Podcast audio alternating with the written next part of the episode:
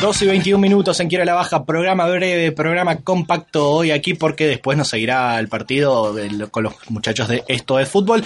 Pero, Pensé que era el nuestro.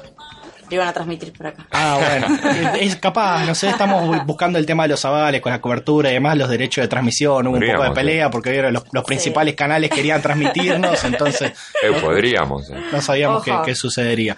Martina Felicensi, usted que ha hablado, tiene muchas cosas para contar, han pasado muchas cosas en el mundo. muchas cosas y no nos alcanza el tiempo para, para contar todo, la Claro. verdad. Lamentablemente tendría que hacer un programa eh, exclusivo de esto. Internacionales, Eh, sí. Pero se, nos vamos se a- tornaría un poco aburrido. Entonces vamos a contar son- simplemente lo que pasó, lo que estuvo pasando en realidad en el Líbano.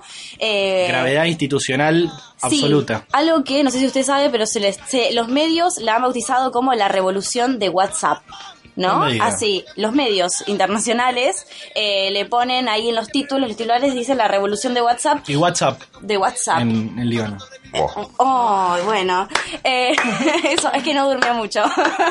Eh, bueno, resulta que eh, las protestas ya eh, venían hace más o menos dos semanas eh, y termina, sí, como digamos, la última noticia es que renuncia el primer ministro eh, libanés. Que su nombre es, perdón, Sad Ahari- Hariri, oh, gracias, eh, con todos sus ministros, ¿sí? Se, básicamente las protestas se lo llevaron puesto y eh, ¿por qué es la revolución de WhatsApp? Bueno, porque la medida que se anunció justamente es que las llamadas vía WhatsApp y cualquier otro medio de estos parecido a WhatsApp, ya sea Telegram o lo que sea, eh, ahora se iban a cobrar, ¿sí? Entonces ahí la gente, digo, se, se eh, habla o se habla de la revolución de WhatsApp un poco porque es como lo característico, lo que, che, miren, o sea, como algo un poco particular, digamos, pero tiene que ver con un montón de otras cosas eh, que lo veníamos hablando eh, hace un ratito, eh, porque es como, obviamente, eso de la gota que rebas- rebalsó el vaso y me hace pensar mucho en lo que es Chile, Claro. porque digo, en Chile eran eh, esto de no son 30 pesos, son 30 años, y un poco es lo mismo, porque no son solamente las llamadas de WhatsApp, sino que tiene que ver con una economía que, digamos, no da para más, con, eh, digamos, con una Sí, un déficit una protesta, estructural. claro, una protesta contra todo el sistema político eh, e institucional de- del Líbano, ¿no? Acá tengo unos datos, por ejemplo, que dice, bueno, no solamente esta, esta, esta medida, digamos, de WhatsApp se da de baja, se, da, eh, se van para atrás, digamos, Quiero pero no baja. alcanza, quiero la baja, eh, y no, no, digamos, no les alcanza, obviamente a la población no le alcanza, Claro. sigue, y obviamente ahí es lo que pasa y lo que vemos igual en que, que lo que pasó en Chile, donde las protestas continúan y se hacen como, bueno, ahora estamos protestando por un montón de cosas más. Y algunos datos es que son que, por ejemplo, en el Líbano, dice, bueno, hay una red de rutas deterioradas y transportes públicos insuficientes. Tienen escasez de agua y de electricidad.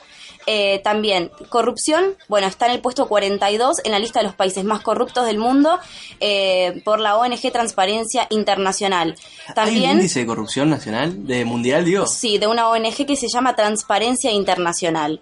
Eh, están en el puesto 42. Y también, por ejemplo, el 57% de los hogares viven debajo de la línea de la pobreza. Digamos, es como esto de... es un poco de todo, lo, también lo veníamos diciendo antes, como es, es común que se vayan todos, ¿no? De, Claro. de- del Líbano. Eh, Sí, tenemos nuestra corresponsal aquí que sabe sí, bastante también. sabe un montón, Yasmín. nos trajo mucha información. Sí, eh, coincido en que no es solamente no es solamente un problema que esté pasando ahora sobre impuestos o WhatsApp o lo que sea. Eh, en el Líbano hay eh, una red de, con lo que decía Martín, una red de energía muy eficiente, o sea, se corta la luz eh, cada 10 minutos, tienen como muy, muy complicado ese tema. Usted Eh, estuvo allí. Yo estuve hace cuatro años eh, en los pueblos, o sea, una cosa es Beirut, que es muy toda como espectacular, una ciudad que le pasa el trapo a Buenos Aires, Claro. en muchos sentidos, pero otra cosa es el, el valle, digamos, eh, que queda como a 30, kilom- a 30 me- minutos del, del Beirut, Claro. que es, bueno, todos los pueblos que están en ese valle como pueblitos muy aislados, y ahí sí, no hay ambulancias, no hay hospital, Claro. Mucha desigualdad. Eh, mucha desigualdad. A, a 30 minutos de distancia. Claro. Eh, y bueno, y sí, eh, eso como que calienta mucho el, el descontento social. Es que en un punto, y creo que tiene que ver con esto de todas las marchas que estamos viendo, que terminan como, como acá en el Líbano, eh, haciendo que, que los gobiernos tipo renuncien, ¿sí? Sí, los primeros sí. ministros, presidentes o lo que sea, digo, tiene que ver también con como un proceso global donde tenemos una economía que está, digamos, eh, cada vez peor, por decirlo de alguna manera, eh, y esto, cada vez mayor desigualdad, porque es lo que se ve, digamos, donde salen estos focos tan importantes de protestas, no es por esto de las llamadas de WhatsApp ni por los 30 Claro. pesos, sino que es por, son por cosas estructurales donde la desigualdad cada vez, eh, digamos, la brecha se amplía muchísimo más. sí, Eh, es, es- perdón, sí, eh, es como un, un capitalismo que ya no va más. Claro. Ya está. sí. Y o casualidad para coincidencia de- del conflicto, no con Chile, pero sí que había sucedido en Ecuador, también el FMI metido en el asunto. Sí, de hecho, el plan que se presenta de, de medidas, digamos, de, de austeridad, de ajuste, que eso tiene que ver justamente con eh, un plan eh, del FMI, un préstamo del FMI. Eh, entonces, bueno, esto es lo que justamente hace que la gente salga a las calles eh, y se haya llevado puesto al primer ministro. Otro de fracaso más. Líbano. Otro fracaso más.